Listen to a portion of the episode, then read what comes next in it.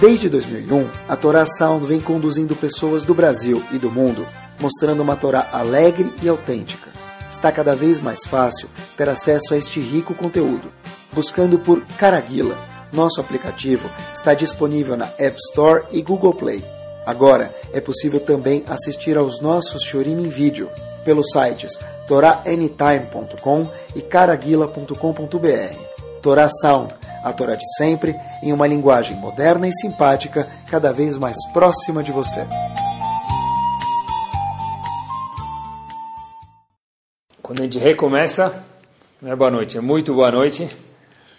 Rosh Chodesh, que Bezat Hashem a gente tenha um mês espetacular. Se vocês forem olhar nessa semana, tem Sefer Torah segunda, terça, quarta e quinta, tá bom? Segunda e quinta porque tem Sefer Torah, e terça e quarta porque é Rosh Chodesh. Falando em Sefer Torah, vamos aproveitar, deixa aqui. Vamos lá, vamos aproveitar, deixa. É o seguinte, no fim do Sefer Torah, finzinho, última paraxá, que acontece na última paraxá do Sefer Torah, paraxá de Vezot Abraha, que é a última paraxá do Sefer Torah inteiro, o que, que acontece? Moshe Rabbeinu, quando vai se despedir do mundo e vai se despedir do povo, ele chega para cada uma das tribos e dá uma bracha, uma bênção. Lembrem, entre parênteses, ele não deu uma crítica, não deu um grito, não deu um beliscão, ele deu uma bênção, deu uma brachá. E aí, cada brachá, eu comecei a dar uma pesquisada, cada brachá, cada bênção que ele dá para uma das tribos, leva três, quatro, cinco, seis psukim, mais ou menos, tá? de três a seis versos mais ou menos. Tem uma brachá que é muito, muito, muito, muito, muito curta, como a gente vai ver daqui um segundinho. Mas lembrando que a brachá de Moshe Rabbeinu, ela vale mais do que uma TED que você recebe no banco. Uma TED que a gente recebe no banco, eu ah, ganhei. Não é, um, não é aquele fada de elevador. Pingou na conta, tá bom. Mas ainda isso, sem comparação nenhuma com a Brachá de Moshe Rabbeinu. O que, que Moshe Rabbeinu falar é muito mais do que uma TED que pinga na conta. Por quê? Porque quando alguém deposita na conta, a pessoa usa isso com saúde, mas se ele investir na coisa errada ou precisar usar Deus me livre para uma coisa desagradável, foi. A brachá que Moshe Rabbeinu deu é uma brachá que fica para a eternidade. Ele está dando aquilo para cada uma das tribos, conforme a qualidade da tribo. Isso aqui vai perdurar para sempre. Uma das brachot, a gente conhece muito famoso, os faradim leem isso, todo mundo sobe no Sefer Torah e fala Ula Asher Amar. Para a tribo de Asher foi dito. Por que a gente lê justo essa brachá, por curiosidade? Talvez seja pela razão que Rashi traz no Kumash, que essa brachá, diz Rashi, ganhou maior, essa tribo, melhor dizendo, ganhou a maior das brachot. Diz Rashi, não sei te explicar porquê, assim fala Rashi, mas é uma brachá imensa. Então, talvez seja por isso mesmo que a gente lê os faradim quando sobe no Sefer Torah em Simchat Torah, justo essa tribo. Mas, anyways, uma das tribos é chamada Issachar. Qual foi a brachá que Issachar ganhou? Qual brachá que a tribo de Issachar ganhou? De Issachar. Vamos devagar. Rabbeinu Bechaye faz essa observação, e depois também vi, Rav Chaim Kanevski adiciona uma palavra, eu vou juntar os dois e colocar junto. É o seguinte, que Issachar não ganhou nenhuma brachá. Só está escrito as seguintes palavras, que em relação a Issachar está escrito que Issachar beoalecha, Issachar fique na tenda. Isso não é uma brachá. Issachar esteja na tenda. Né? Uma brachá é que você tem a brachá no seu estudo na tenda, que a tribo de Zahar era o estudo da Torá. Então pergunta o Rabbeinu Bechaye no Humash, e pergunta também Rav Chaim Kanievski, o seguinte, por que, que eles não receberam brachá nenhuma enquanto todas as outras tribos ganharam alguma bênção? Só olhem que resposta bomba e pontual. O semach não é para os dois? Então, Rav Chaim Kanievski fala que o, que o semach fique feliz não está indo para os dois. A brachá de Issachar é Issachar beolecha, Issachar na tenda. Tá bom, mas que ele vai ficar na tenda, coloca voto, mas por que não dá uma brachá para que ele tenha sucesso na tenda? Lembrem que todas as outras tribos tiveram quatro, cinco, seis versos de brachá. Aqui teve uma palavra e também não é nenhuma brachá. Então, olha, olha que resposta pontual. Os dois respondem bem parecido. A gente faz um mishmash aqui dos dois. Eles falam que uma pessoa que estuda a Torá de verdade, Moshe Rabbeinu falou, você não precisa da minha brachá. Porque você está com a Kadosh Baruch Hu, e a minha brachá é desnecessária para você. Olhem que bomba, pessoal, de novo. Todas as outras tribos tiveram brachot de alguns versos e dezenas de palavras. A tribo de Zahar não teve nenhuma berachá. Por quê? Porque a tribo de Zahar representa aqueles que estudam Torá, representa o estudo da Torá, e sobre isso diz Rabbeinu Bechaye, diz posteriormente Rav Chaim Kanievski, não precisa dar brachá para isso. Porque a pessoa que estuda a Torá, ele tem a brachá na mão dele, a Torá é a maior brachá do mundo. Sendo assim, vamos pegar a maior brachá do mundo que a gente tem alguns minutos semanais de Torá e mergulhar em um assunto somente hoje. Tem um assunto, acreditem se quiser, que a gente já não fala sobre ele faz muito, muito, muito, muito, muito, muito tempo. Existe assunto ainda que você não falou? A Hashem sempre manda mais um na cartola, tá bom? Então, o assunto que vem hoje do Sefer Torah é o seguinte. Em Parashat Kedoshim, começa a Parashat no Sefer Vaikra com um verso que a gente conhece, Kedoshim Tiu, sejam santos, né? não santistas, não santista, pode ser santista, mas não precisa ser santista, sejam santos, Kedoshim Tiu. Agora, o que quer dizer ser santo? Então, tem algumas mitzvot que a gente precisa cumprir para ser santo, né? Ficar de chinesinho no chão não vai fazer necessariamente que a pessoa seja santa, talvez é parte, mas não faz necessariamente que a pessoa seja, seja kadosh. Então, logo depois está escrito, Ish imo ve'aviv tiral. Nós temos que temer os nossos pais. E logo depois, junto, termina o passo dizendo, Ve'cha betotai tishmoro. Cuida do Shabat. Então, parte da santidade do Yehudi, assim está escrito você quer ser Kadosh? Tenha respeito aos pais, honrar aos pais, respeitar os pais, e cuide do Shabat. Obviamente que de imediato os nossos sábios já pulam da cadeira e fazem a seguinte questão. Tá bom que para ser Kadosh, ser santo, tem que cumprir mitzvot. Eu entendo isso. Mas me explica por que você juntou Hashem, a mitzvah de Shabat, com respeitar os pais no mesmo verso. Respeite os pais, tema os pais e cuide do Shabat. Qual que é a relação? No mesmo verso, por quê? Então, nossos sábios dizem para a gente que isso vem responder uma pergunta. Pergunta que quando a gente fala sobre Kibbutz Avaim sempre é levantada. E se meu pai e se minha mãe me pedirem para fazer algo que você, Hashem, não está tão de acordo? Tá bom? Entre parênteses, não existe nada que Hashem está mais ou menos de acordo. É ou está grávido ou não está. Não dá para estar mais ou menos grávida. Então, ou é mitzvah, ou é haverá. Mas tudo bem. Vamos dizer que alguém fala, olha, meu pai me pediu, minha mãe me pediu para fazer algo, e esse algo vai contra o que Hashem quer. Como que eu devo reagir? Então, olha o que, que o Rashi fala. É uma pergunta muito boa, inteligente e cabível. O Rashi fala, é isso mesmo. Hashem colocou a mitzvah de respeitar o pai do lado do Shabat para ensinar para a gente uma coisa em especial. Não esquece que você, homem, ou você, mulher, está respeitando seu pai ou sua mãe, por quê? Porque eu mandei. Então, o mesmo eu que mandei, falei, cuida do Shabat. Então, a relação de Shabat com respeitar os pais é para ensinar para a gente o quê? Que, olha, eu falei para você cumprir o Shabat e eu falei para você respeitar seus pais. Se seus pais mandarem, Shabat é um exemplo, fazer qualquer haverá, nesse caso, a pessoa não pode escutar os pais. Obviamente tem que ensinar uma criança que pergunta isso para a gente, ou um adulto que somos nós, fazer de um jeito bem delicado sem ofender os pais. Mas não tem a permissão de fazer uma verá com a justificativa de que isso é kibud avai. Por isso que a Torá colocou os dois no mesmo passuco.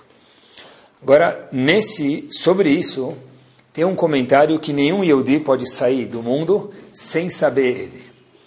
Teve um Rav chamado Chochmah, ele foi Rav de Dvinsk, ele fala o seguinte, Tá bom. É óbvio isso. Presta atenção. É óbvio que se meu pai me pedir para andar de carro no Shabat, eu não vou escutar ele. Porque a Torá precisou aproximar os dois e falar: olha, eu te falei para fazer Shabat e eu falei para você respeitar teu pai. Se ele pedir para você desrespeitar o Shabat para respeitar ele, isso você não pode fazer porque é o que manda no mundo. Mas não é óbvio isso. Pergunta o Rav, Rav Meir Simcha Medvinsk, Meshech Chokhmah, qual que é a lógica? É óbvio que eu não posso desrespeitar o Shabat ou qualquer outra verá para respeitar meus pais. Então não precisava me explicar e colocar um passuco junto, duas, duas mitzvot, para me ensinar isso. Isso é óbvio. Pessoal, ele dá uma resposta brilhante referente a Kibudavem, que a gente precisa carregar o resto da vida com a gente aqui na cabeça. Ele falou o seguinte, não é óbvio. E se é óbvio, então está errado, porque a Torá falou que não é óbvio e Hashem precisou escrever um passo para ensinar isso para a gente. Por quê? Ele falou o seguinte, a Gemara em Kiddushin, na página 30b, ensina para a gente o seguinte. Está escrito para respeitar Hashem. O passo explica, escreve, Kavedet Hashem Yoncha. Respeite Hashem. Quando está escrito para respeitar os pais do Talmud, está escrito Kaveta Vichavet Imecha. Igualzinho, só que trocou a palavra Hashem por pais. Quando está escrito para que a gente tema os pais, está escrito Ish Aviveimo Tiral, tema o seu pai e sua mãe. E quando está escrito para temer Hashem, está escrito Hashem Elokecha Tirá, na mesma estrutura. Então quando falou para respeitar o pai, falou respeito o pai e a mãe. Do lado falou respeito a Hashem. Está escrito para temer Hashem, e depois está escrito também tema o teu pai e tua mãe. Escreveu exatamente na mesma construção gramatical. Mais um. Quando está escrito para não, Deus me livre, agredir os pais fisicamente, está escrito Mekalev, Mekalel aviveimo, é muito grave desrespeitar, agredir os pais fisicamente. Pergunta até o Talmud, em relação a Hashem, falar, ah, dessa vez, sorry, eu vou te deixar haver navios, porque não tem como bater em Hashem, já que Hashem não é físico.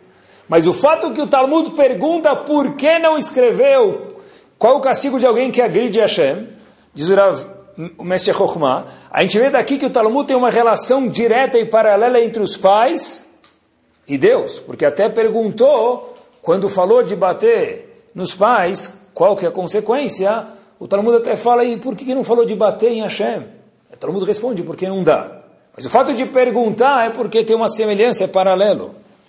Então, diz o Mestre Chokhmah para a gente, algo bárbaro, ele fala o seguinte, já que o respeito para os pais ele é tão, tão, tão forte, eu poderia pensar, porque o Passu comparou respeitar, desrespeitar, temer o pai e Hashem, eu poderia muito bem pensar que, poxa vida, meu pai minha mãe estão kits com Hashem. Então, se meus pais me mandarem descumprir alguma mitzvah, fazer alguma verá, ou profanar o Shabat, que eu devo fazer? Eu fico na dúvida. Por isso que foi obrigatório vir o Passuca e falar para a gente, eu, Hashem, mandei você respeitar o teu pai e tua mãe, eu também mandei respeitar o Shabat. Coloquei um do lado do outro para te falar, quando tem uma verá no páreo, não precisa respeitar os pais, obviamente tem que fazer de uma forma delicada. Mas qual é a novidade? Que eu pensaria que o quê? Que eu preciso desrespeitar Hashem para respeitar meu pai. Por quê? Porque os dois estão paralelos, os pais e Hashem. Qual é a lógica disso? Ele não fala, mas é óbvia. Para cada um de nós nascer, tem três sócios. Dois são óbvios. Um sócio é o pai e a mãe, inclusive a Gomara em Nidá explica cada parte do corpo, de onde ela provém. Tem uma parte que o pai cede para o filho, uma parte que a mãe dá para o filho, a Gomara fala sobre órgãos, veias e daí por diante. Mas tem uma coisa que Hashem dá para a pessoa. O que Hashem dá para a pessoa? A Neshama. O que, que vale um homem sem Neshama? Como a gente sabe que ele não vale nada? Porque no momento que a Neshama, depois de 120 anos bem vividos, vai embora do corpo, o corpo continua lá no primeiro instante. Mas ele para de existir como uma pessoa viva. Então tem três sócios: homem, pai, mãe e Hashem. Por isso, poxa vida, se os três são sócios, quem falou que um sócio manda mais do que outro? Pai e mãe são 66% contra 33% de Hashem. Hashem é, ele é acionista minoritário. Então eu poderia muito bem pensar que eu tenho que não cumprir os mandamentos de Hashem para cumprir o pai e a mãe. Por isso que teve uma novidade bomba. Aviv veit imotiral. Veit shabetotai tishumoro. Respeita os pais e também cumpra o Shabbat. Sem isso eu não ia saber. Agora, Olhem que bomba, eu nunca tinha visto isso que eu vou falar para vocês agora. Está escrito Kedoshim Tiyu, foi assim que a gente começou, sejam santos, respeita o pai e o Shabat. A gente explicou a relação entre pais e Shabat. Mas o que, que, tem a ver isso com santidade? Nunca tinha visto isso, quando estava preparando o Shur eu vi, Baruch Hashem. Rav Schwab, no comentário dele sobre o Humash, fala algo espetacular, fala o seguinte, por quê? porque é uma coisa que a gente tem que saber, isso tem outros livros que trazem isso, mas ele traz sobre esse passo, que explica a aproximação da palavra Kedoshim com respeitar o pai e a mãe. Ele fala que a Kedushá, a santidade que existe no momento da junção do casal para ter filhos, isso tem um impacto bomba em como vai ser o filho. Repito de novo. A Kedushá Kedoshim Tiu, a santidade que tem, santidade não quer dizer ficar falando Terrilim. Não é o momento de explicar que é santidade, porque não é o momento de falar Terrilim naquele momento, mas a santidade que existe no momento que o casal está junto, mais próximo, Kedoshim Tiu, e logo depois está escrito respeitar os pais. Por quê? Porque o que os pais dão, o fruto, que é o filho, tem um sócio que é Hashem. Conforme a Kedushá, assim nasce o filho. Por isso que no Shulchan Aruch está escrito que tem nove situações onde o homem não pode ter relações com sua esposa. Por quê? Por exemplo, se a mulher está brava, tem outros casos, mas... Por exemplo, mas por quê? Porque a Kedushá que existe no momento, isso faz com que o filho não saia do jeito que precisa sair. Inclusive, se a mulher está grávida, alguém perguntou aqui, o Zohar Kadosh fala que de toda a relação que o marido tem com sua esposa, nasce um filho. Toda. Alguns são físicos, outros são que a gente não vê. Mas é proibido, tem nove casos. Mas só para que a gente entenda, Kdoshim Tiyu tem uma relação direta com filho e pai e mãe. Por quê? Porque conforme a Kedushá, a santidade da hora, assim também nasce o filho. Tem filhos mais preguiçosos, mais ágeis, tem a ver com isso também. Essa mitzvah, que é o famoso quinto mandamento que Buda Vaim, que a gente conhece, é o quinto mandamento dos dez, está escrito que ela traz Arihut Yamim. O que é dizer Arihut Yamim? Long life. Né? Está todo mundo procurando vida longa, que Bezat Hashem todos tenham. Mas, para ter vida longa, tem um custo. Não é tão fácil, senão Hashem não daria talvez o bônus dessa mitzvah tem uma responsabilidade. Outro dia, na escola das minhas filhas, um dos professores, um dos trabalhinhos que estava dando aula, perguntou para um grupo de meninas qual que é a mitzvah mais difícil que tem. Então a menina falou jejuar Yom Kippur. É difícil Yom Kippur. Outra menina falou, é difícil subir de elevador, de escada, melhor dizendo, no Shabat, no, para o 15 andar. Cada uma falou uma. Até que uma menina falou, o mais difícil que Buda vai respeitar o pai e a mãe. O Rabino falou, você falou a coisa mais inteligente que tem aqui de todas. Todas as outras falaram bem, mas a mais difícil é respeitar o pai e a mãe. Para um adolescente, ao cubo. Para um adolescente respeitar o pai e a mãe, é melhor, é mais fácil ficar 48 horas sem comer, não 24, do que respeitar o pai e a mãe. Todos nós estamos na adolescência, então vale para todo mundo aqui, tá bom? É importante a gente escutar isso, porque a gente entende um pouco os nossos filhos que são adolescentes. Se eu entendo que vai contra a natureza de qualquer pessoa receber alguém em cima dele, todo mundo lembra quando pediam para gente, tá frio, coloca a malha, senão você não vai sair de casa. Qual que é a minha intuição como filho? Tá bom? Eu vou fazer tudo menos colocar a malha. Eu vou parar no Alasca, eu vou parar no pronto-socorro, ficar com pneumonia, mas eu não vou colocar malha. Mas precisa levar, tá? Já que eu sou tzadik, eu vou pegar e vou deixar no, no, na portaria do prédio, vou deixar no carro. Por quê? Porque quem quer receber em cima da cabeça dele ordens? Imagina mais ainda um adolescente. Então, quando um adolescente desrespeita nós, pais, a primeira coisa que tem que vir à minha cabeça é o quê? Não é nada pessoal, não é nada pessoal. Às vezes ele nem sabe direito o adolescente como reagir. Se a gente já passou pela adolescência, alguns de nós ainda estão, costuma dizer que antigamente a adolescência ia dos 13 aos 15, hoje vai dos 8 meses aos 88 anos, tá bom? Então, todo mundo tem um pouco de adolescente e rebeldia dentro dele. Então, o primeiro ponto é entender que, ah, meu filho ele é muito assim. É normal uma criança não querer, adulto também, mas especialmente uma criança, não querer receber alguém em cima dele. Isso traz um uh, sentimento, deveria trazer, eu espero que traga, é o seguinte quando a gente fala para uma criança, por favor, você pode pegar um copo d'água para mim, para um filho, para uma filha? Você pode pegar um copo d'água para mim? O que, que, vem na cabeça das crianças? Não sei se você sabe, mas eu sei que eu fico o dia inteiro com crianças.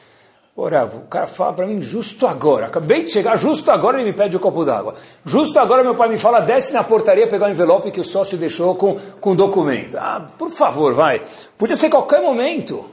E se ele não fala justo agora, o que, que o filho e a filha falam? De novo! Vou virar pombo correio aqui. Tem três uh, funcionários do prédio, quem mais faz entregas aqui sou eu. Pego o documento, desce o documento, assino o documento.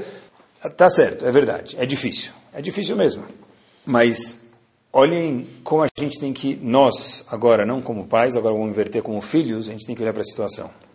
A pessoa que contou essa história estava presente na ocasião. Aconteceu uma fusão entre duas empresas e um dos homens muito economicamente falando, espiritualmente também, muito tops que houve na, na nossa história recentemente, é chamado Moshe Reichmann. Já ouviu falar, família Reichmann, no Canadá. Interessante, a pessoa estava presente nessa fusão e ele estava envolvido na fusão.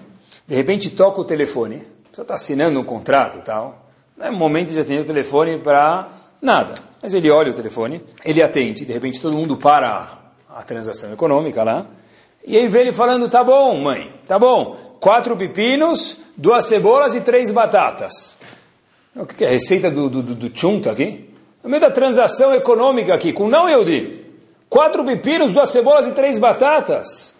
Pessoal, olhem o que esse homem falou. Ele viu o espanto das pessoas e falou o seguinte, olha, quando minha mãe liga, toca o telefone, eu vejo que é ela, para mim o mundo para, independente de quantos milhões de dólares estiverem envolvidos na mesa. Desculpa, retomamos a negociação. Porque é verdade. Respeita o pai e a mãe, respeita a Shem, está no mesmo páreo. Então, se eu pararia para fazer mincha, ou pararia para fazer Shabbat, quando toco o telefone dos meus pais, é igual que se a Shem estivesse me ligando. Tem três sócios. Pai e mãe são 33% cada um. Esposa, não sei se tem sociedade. Esposa tem obrigações, se não atender, vai escutar à noite. Hein? Então tem que atender de qualquer jeito. Mas, olhem que interessante. O, quando que dá para apreciar de verdade o que, que nossos pais fizeram pela gente? Quando eu posso apreciar de verdade o que, que meus pais fizeram por mim? Só dá para apreciar o que, que meus pais fizeram pela gente quando nós viramos pais. É impossível eu apreciar de verdade o que meu pai ou minha mãe, no meu caso, fizeram por mim, se eu não sou um pai. No momento que eu viro um pai e eu falo, olha quantas reuniões, olha quantos boletos vem no fim do mês, no meio do mês, no começo do mês. Ah, naquela época não tinha boleto, também tinha. Não era online, era no correio, mas também tinha. Uau! Eu, eu, será que eu causei tanta dor de cabeça para os meus pais enquanto meus filhos causam para mim? No meu caso eu sei que sim, então eu posso falar que sim. Então, de, de verdade, eu só posso apreciar o que os meus pais fazem comigo quando eu faço para os meus filhos. Quando nós estivermos, na próxima oportunidade de Bezat Hashem, fazendo alguma coisa para os meus filhos, é momento de falar, uau, quanto eu devo para os meus pais. E meu filho só vai apreciar isso quando ele tiver filho. Então não tente cobrar dos seus filhos se você soubesse, se você soubesse. Não é muita sabedoria. Daqui a alguns anos, Bezat Hashem, ele vai falar, ah, agora eu entendo. Você vai falar, agora não precisa mais. Tudo bem, mas é só assim que funciona. Tá bom? Contam que bomba essa, hein? Um avó veio morar com a família. A mãe do pai, a avó das crianças, veio morar com a família. A avó sentava na mesa para comer, com toda a família, nova integrante da família. Passou um tempo, os pais acharam que tinha assuntos que não, a avó não devia escutar por qualquer razão, a avó estava incomodando o jeito que ela comia, então pediram para a avó, a mãe do pai, comer na sala de estar enquanto a família comia na mesa. Depois de um tempo, viram que a avó começou a comer uma tigelinha de madeira, que acharam que era mais propício ela não comer num prato normal, porque às vezes quebrava, talvez um pouco de falta de coordenação, uma idade um pouco mais avançada, então comer uma tigela de madeira. Alguns dias depois, os pais daquelas crianças que tinham a avó morando, a avó morando em casa, viram as crianças no chão brincando com um pedacinho de madeira. E os pais falaram para as crianças: o que, estão fazendo? O que, estão construindo aí? Que brinquedinhos estão construindo aí? E as crianças, com a maior ingenuidade do mundo, falaram: o que a gente está construindo? A gente está construindo um pratinho, uma tigelinha de madeira. E aí os pais orgulhosos falam: oh, que legal, a vovó vai gostar disso. Eles logo, pensando isso, falam para as crianças: mas por que estão construindo uma tigelinha de madeira? Falaram, olha, para quando vocês ficarem mais velhos, terem onde comer. Bomba de lição na veia, queridos. Como nós nos comportamos com os nossos pais, vai ser 10% para cima ou para baixo, mas na regra geral, 99,9% dos casos, vai ser assim que meus filhos vão se comportar comigo. Não preciso fazer chantagem que eu vou me comportar bem com os meus pais para que eles se comportem bem comigo. Mas, that's it. Igual tem a lei da gravidade, são leis da natureza. Uma das leis da natureza é que se eu fizer uma tigelinha de madeira para os meus pais do aleno, meus filhos no futuro vão estar construindo uma tigelinha de madeira para sentar na mesa junto comigo. A pergunta forte que existe é a seguinte: estão prontos?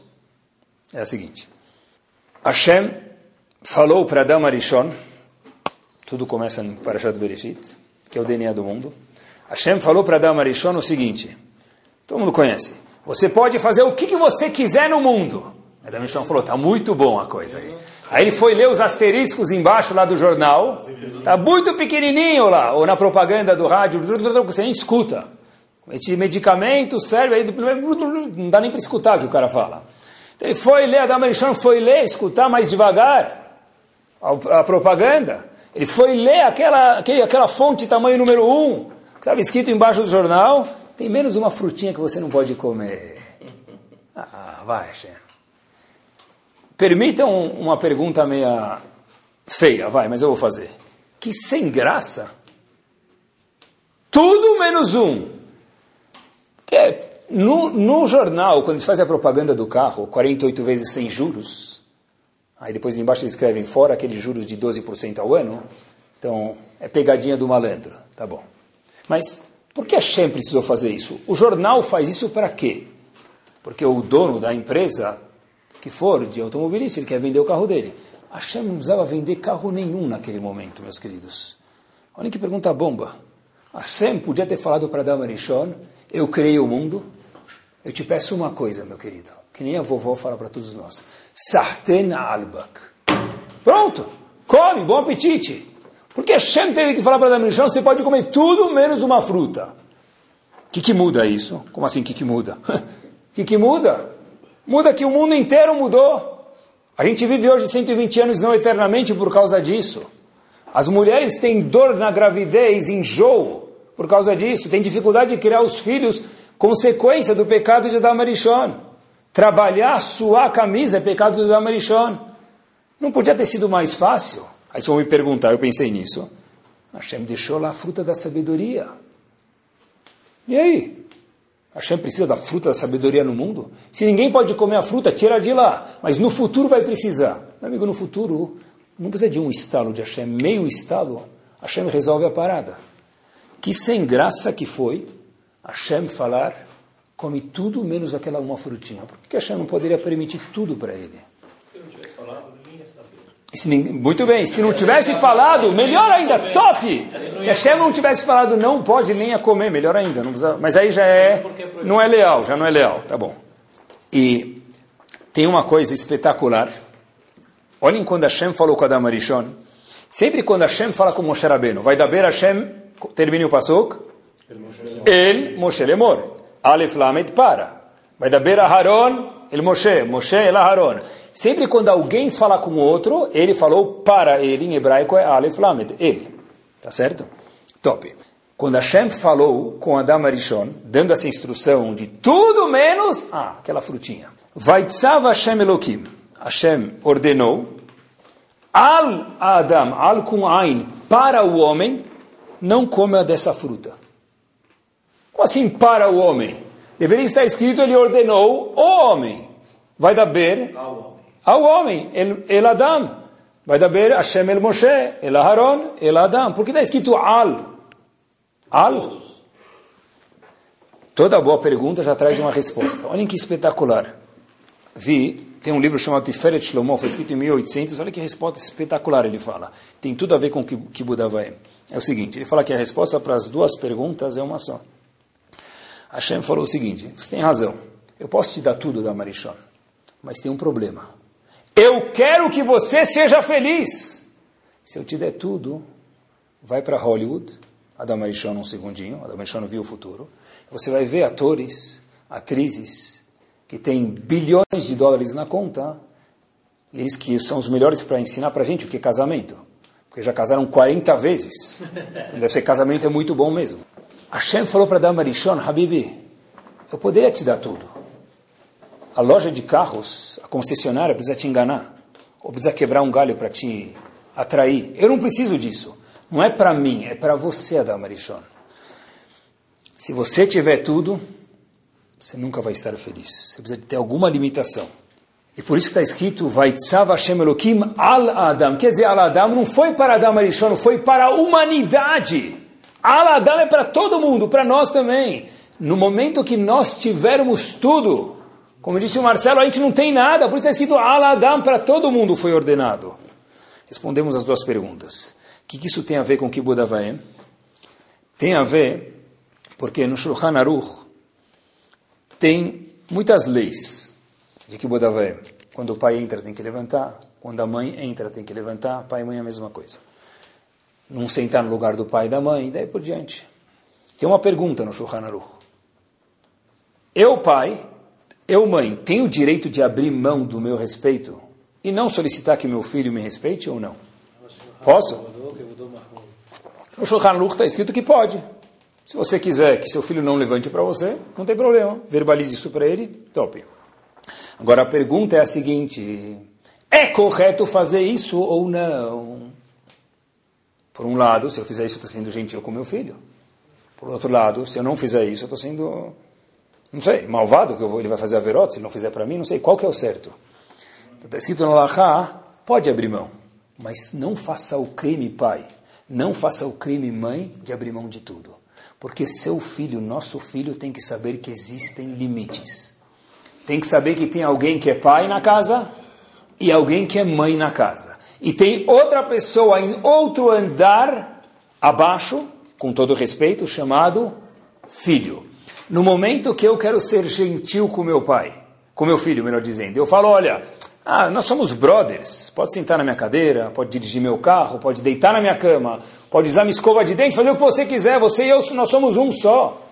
Um que sua esposa vai ficar com ciúmes. Mas dois, cadê a hierarquia? Destruiu-se uma casa. Infelizmente, infelizmente, casa, não é culpa de ninguém, mas casas que, lo aleno, que não tem um pai ou não tem uma mãe, por qualquer razão do mundo, que ninguém está julgando, tende a ser, muitas vezes, infelizmente, uma casa mais desestruturada. Concordam comigo? Agora, se tem um pai e uma mãe que não se comportam como um pai e uma mãe, também é como que se o pai ou a mãe de alguma forma não existisse. A casa, a casa volta a ser, de alguma forma ou outra, também desestruturada, não é saudável para os filhos. Então o filho perde o parâmetro de quem é pai e quem é filho. Hashem falou para Damarishon, você não vai poder tudo. Eu tenho obrigação de ensinar para os meus filhos de uma forma carinhosa você não pode tudo, porque nessa casa tem pai e nessa casa tem mãe. Bezerra Hashem, quando você for um pai, você for uma mãe, você também vai saber que Hashem te ajude a colocar a ordem na sua casa. Eu mando em casa. Obviamente tem que ser com carinho, com amor, mas tem que ter uma hierarquia. A nossa geração perdeu isso. Por que perdeu isso? Um, porque a gente vê claramente como que nós falávamos com os nossos pais. Como nossos pais, vamos voltar uma geração a mais, vai me permitam, falavam com os nossos avós. Como que era a relação? Senhor e senhora. Né? Hoje em dia, não é assim. Outro dia eu vi um, uma pessoa, falou, como você chama teu pai e tua mãe? Estava conversando um menino com outro. Falou, eu chamo meu pai de senhor. Aí outro menino quase falou para meu, o que aconteceu, cara? Teu pai é o que? Militar? É bolsonário? O que é? Senhor, senhora? Como é que funciona lá? Até fica feio chamar de senhor e senhora, né? Pega mal. Se alguém vê o filho chamado de senhor e senhora, hoje em dia, vai mandar na psicóloga já. Não é? Tá bom, então fica feio hoje em dia. Pode ser, pode ser que fica feio, não sei. Hoje em dia está mais na moda, fala, ô velho, chega aí. Né? Passa a chave do carro. Tá? Tio, a gente chama o guardador de carro, não dá para chamar aba, aba ima de tio. Eu tenho que respeitar meu pai e minha mãe, 33, eles são 66%, versus os 33% de Hashem. Respeitar Hashem, graças a Deus, todo mundo entende. Respeitar os pais é mais difícil, porque a gente vê todos os dias. É um teste, de verdade. A mitzvah é difícil essa. Mas, tem que lembrar que essa mitzvah, ela perdeu um pouquinho, perdeu a sensibilidade um pouco essa mitzvah nas últimas duas gerações, com certeza. Mas o Shulchan Aruch continua lá. Agora, para que haja kibud avaem, tem que ter na casa uma figura de Abba e de Ima. Muitas vezes, preste atenção junto comigo, não tem kibud avaem porque faltou a figura de um pai e de uma mãe na casa. Se um pai se comporta como um bebê, se a mãe se comporta como um bebê na casa, depois pergunta por que o filho não respeita o pai e a mãe. Porque não tem um pai e a mãe na casa, tem dois bebês na casa. Não precisa ser maturidade de sério, de bravo. Tem que ter um pai e uma mãe. Para que haja Kibud Avaem, e sempre está ligado com Shalom Bait, porque está falando de casa, então não tem o que fazer, Kibud Avaem é dentro de casa especial, tem que ter respeito entre o pai e a mãe. Eu vi uma cena que me chamou a atenção, big time, recentemente, eu queria contar para vocês. Não vou falar o nome da mãe, do filho de ninguém, mas a cena é 100% verdadeira. A mãe chega em casa, eu estava presente. A mãe chega em casa e a família estava lá sentada e estava comendo pizza. Pediram uma pizza lá, entregaram, o motoboy veio lá, entregou a pizza, estão comendo a pizza. Tá todo mundo comendo, menos uma pessoa, quem? A mãe. Então os filhos falaram para a mãe, Ima, ou mãe, você não quer comer um pedacinho de pizza? A mãe falou que eu comi carne, ainda não passou o tempo para comer leite, não passaram-se seis horas. Aí, uma das filhas que estava presente na mesa daquela mãe, uma das meninas, filha da mãe, quer dizer, no bom sentido, falou para a mãe, mãe, eu estudo, é uma menina que estuda uma escola bem religiosa, falou para a mãe, Taurav, que é o Rav da minha escola, falou que quando passa quase seis horas, já pode comer leite. Então, falta quanto tempo? A mãe falou 15 minutos. Ela falou, então, senta com a gente. Ficar olhando todo mundo comendo é muito incômodo. Dá vontade. Olhem só o que, que essa mulher falou para a filha. O, o Rav que falou isso é o nosso Rav da família. Mas, no caso, eu estou vendo pelo olhar do seu pai que ele entende que precisa esperar seis horas redondas. Eu vou esperar mais 15 minutos para comer a pizza. Pessoal, isso é uma figura de pai e de mãe numa casa. Uma criança que vê uma coisa dessa é outra dmut, é outra aparência, é outra figura. Nesse momento é muito mais fácil ter um respeito a pai e mãe, porque tem um pai e tem uma mãe numa casa. Se não tem pai e mãe numa casa, tem gato e rato, é difícil respeitar. Não isenta, mas é mais difícil. Para haver kibud, avaim, tem que ter av, ve. Quem foi o primeiro velho no mundo? Não velho no sentido o velho. Velho, idoso, vai. Velho é feio. Quem foi o primeiro idoso no mundo, vocês sabem? Vocês vão falar, ah, eu não era tão velho assim. Tá bom. Eu sou um pouco. Não, eu também não sou tão velho. Quem foi o primeiro idoso no mundo? Não sei. Adão foi o primeiro idoso? Bora, vamos lá. Se lê isso, é uma das parashiot, mas a gente conhece melhor. Quando alguém está noivo, ele sobe na Torá, e aí o Hazan lê antes de ler a leitura da Torá ou depois, vê Avraham Zaken Baba Yamim. Agora escutem.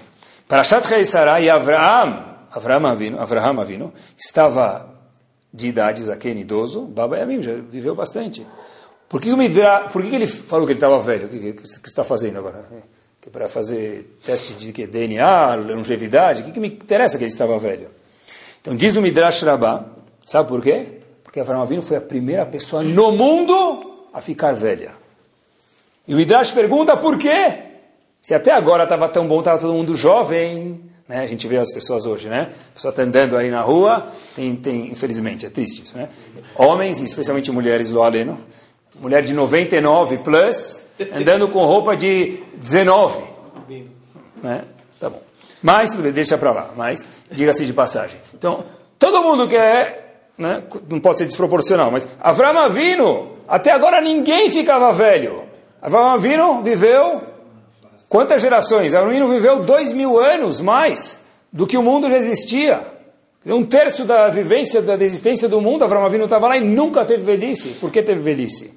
Vê Avraham, Zaken, Então Abraham vindo diz o Midrash, falou para Hashem, Sito Kadosh Baruch please, por favor, eu preciso de velhice. Hashem falou, tá bom, deu para ele, mas por que, que você quer ficar velho, Abraham Avino?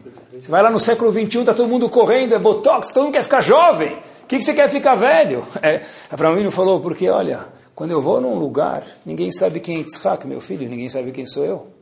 Eu quero ficar velho. Para quê? Para receber kavod. Agora eu faço uma pergunta para vocês. Abraão Avinu precisa receber kavod? Precisa que levantem para ele? Se levantarem para Yitzhak, ele vai ficar ofendido? Se alguém levantar para o meu filho, eu vou ficar mais feliz do que se levantar para mim. Por que, que Abraão Avinu queria ficar velho, o primeiro homem a ficar velho? Para receber kavod. Por quê?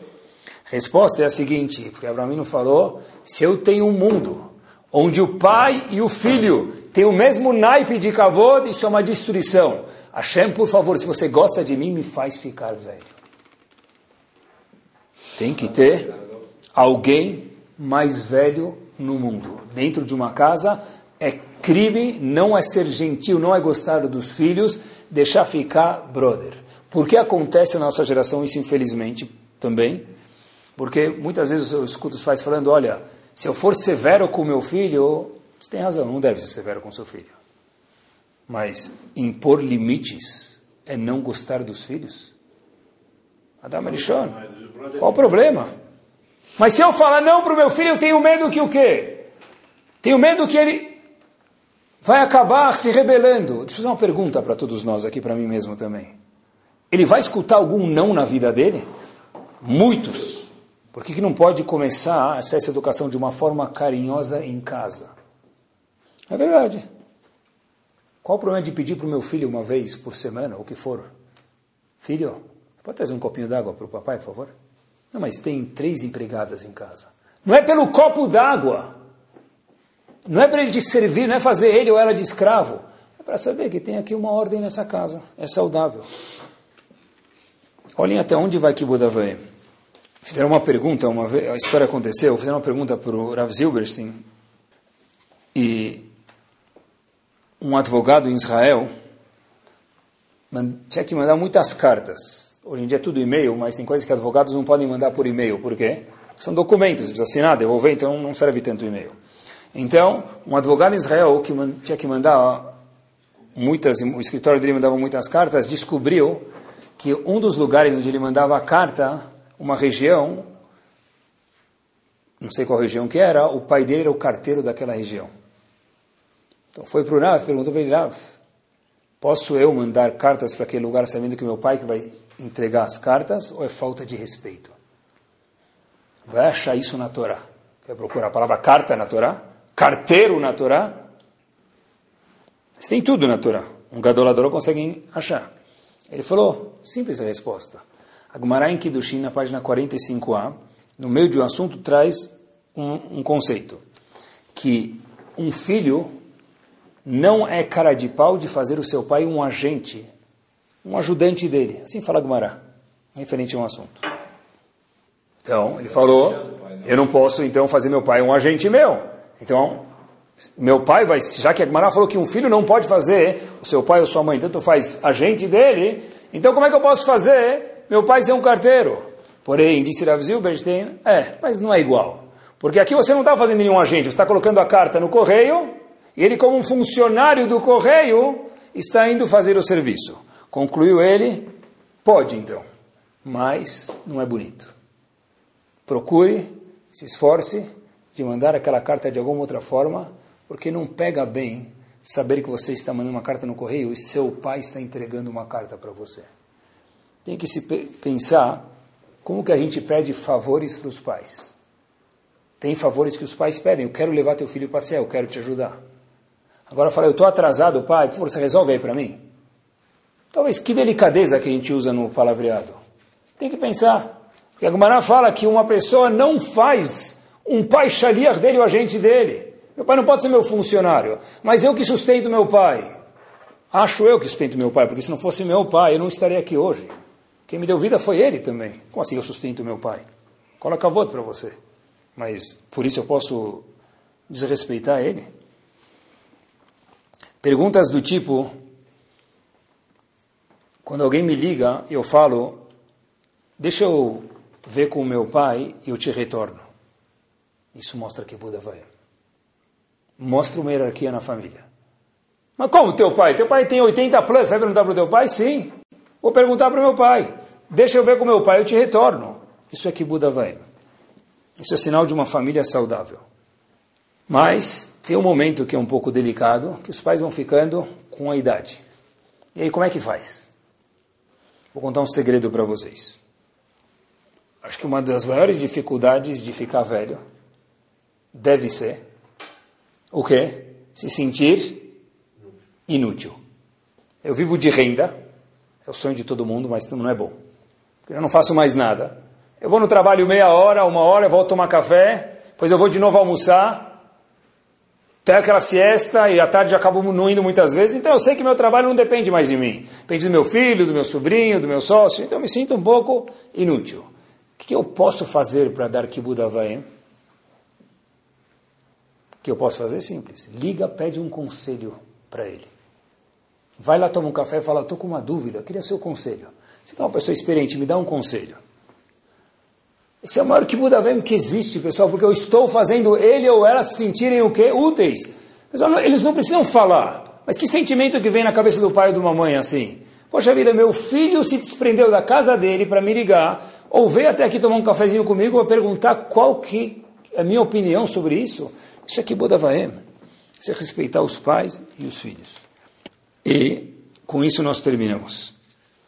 Já que a gente falou de correio, eu lembrei de mais uma história para terminar que não aconteceu com nenhum gadolador, nenhum chefe de shivá, nenhum mentor espiritual, nada. Mas é uma história, de tudo dá para aprender. Tinha uma pessoa, história verdadeira, que foi no correio e começou a carregar umas caixas, tinha que colocar algumas coisas um pouco mais pesadas no correio. Então, para fazer a mãe dele se sentir útil, trouxe a mãe junto. A mãe foi junto no correio, só que o filho carregava as caixas e a mãe ia cada vez tentando ajudar e carregava as caixas. Uma senhora de idade. Então o que acontecia? O pai, o filho, sempre falava, melhor dizendo, o filho sempre falava para a mãe: Mãe, para de ajudar, eu já te falei que você está fazendo mal, eu quero ajudar, eu vou carregar sozinho, você não pode carregar isso. Aí o filho ia carregar de novo, quando ele virava as costas, a mãe ia de lá, a boa de o que, que fazia? Carregava a caixa de novo. E o filho falava: Para de carregar as caixas, já te falei. Tinha um senhor Glat Goi do lado dele, 100% Goi, ele ficou lá deot. Chegou para ele e falou a seguinte frase, olhem que mussar, pessoal. Falou, olha, é, mães são todas iguais. A gente pede para elas pararem de carregar, porque vai dar dor nas costas, e elas continuam carregando. O filho falou, é verdade. Mas esse Glat Goi falou para esse homem o seguinte, mas aproveita você enquanto você tem uma, porque eu não tenho mais a minha. Lição. É verdade, as mães são todas iguais e nós também vamos ser assim. Mas isso não me permite, como filho, de respeitar menos os meus pais. Aí requer um respeito maior porque eles dependem mais do meu respeito. Conhece a famosa história do Rav Kamenetsky? Não dá para sair dessa sem essa história. Rav Kamenetsky estava sentado no avião não Rav Yaakov Kanievski, Rav Yaakov Kaminetsky, de Toravadat, Nova York. Estava sentado no avião, ele e o neto. E por destino do acaso, tinha outro senhor com o neto dele. Então, a comida kasher sempre chega a primeira, né? Então, para abrir a comida kasher, luz, câmera, ação, Está tudo desligado, aqui a luz, vê o barulho, até você descobrir, abrir tudo. Né? Chega lá, tem aquela ervilha, aquela ervilha, aquela compota, já te vi ontem, né? aquele omelete, que era, que era na janta, que era para ser servido no almoço. Tá bom. Aí o cara abre todo aquele pacote lá, só que só chegou um. Só chegou um, só chegou, tá Só chegou um. Aí chegou um lá, ele foi servir, em vez de o filho comer, o que, que ele fez? Ele deu para o avô. Em vez do neto comer, ele deu para o avô. Deu para o avô, no caso era Yakov. Do lado dele, tinha um outro senhor, que chegou só uma comida também, até trazerem a segunda leva, e o neto começou a comer primeiro e o avô ficou só a ver, não navios, ver marmitas, não, não vê nada. Aí ficou olhando lá, esperando. Aí, esse senhor aí, com respeito americano, falou para esse rabbi, o senhor não falou, me explica uma coisa. Eu estou sentado, você está sentado. É meu neto, é teu neto. Como é que chegou a tua comida e seu neto entregou para você? E a minha comida, meu neto nem me perguntou se eu quero. Ele foi lá e comeu sozinho. Raviakov Kamenetsky falou para ele o seguinte: simples. Vocês acham que o homem veio do macaco, não é? Quanto mais longe de Adão Arishon do primeiro homem, mais homem vocês são. Então, seu filho é muito mais homem do que você, macaco. Avô. Nós, Eudim, achamos que o homem veio de a Deus, filho de Deus, de verdade. Então, quanto mais perto de Adam Arishon, mais santo ele é, mais elevado ele é. Então, o meu neto me vê como uma pessoa mais elevada, a marmita fica para mim. No caso, eu deixei meu neto comer, porque não preciso, mas foi bonito que ele me ofereceu. No seu caso, infelizmente, é que o homem veio do macaco, os mais velhos são mais macacos do que os mais modernos são menos macacos. Que, apesar Hashem, nós possamos ser mais homens, respeitar quem é mais velho, lembrar que ele é mais perto de Damarishon, mesmo que eu sou mais religioso do que ele. Meu pai, na Alahá é meu pai. Minha mãe é minha mãe. Disso não se abre mão, que nós possamos entender nossos filhos, possamos ser Abba, Veima, respeitosamente na casa, para que tenha, aqui Budavim tem que ter um pai e uma mãe, que Bezat Hashem tenha uma hierarquia, tenha uma família saudável, e que Bezat Hashem, todos nós tenhamos a brachá dessa mitzvah, que é Arichut Yamim, longa vida. Amém. Torá Sound, desde 2001, aproximando a Torá dos Yehudim e de você.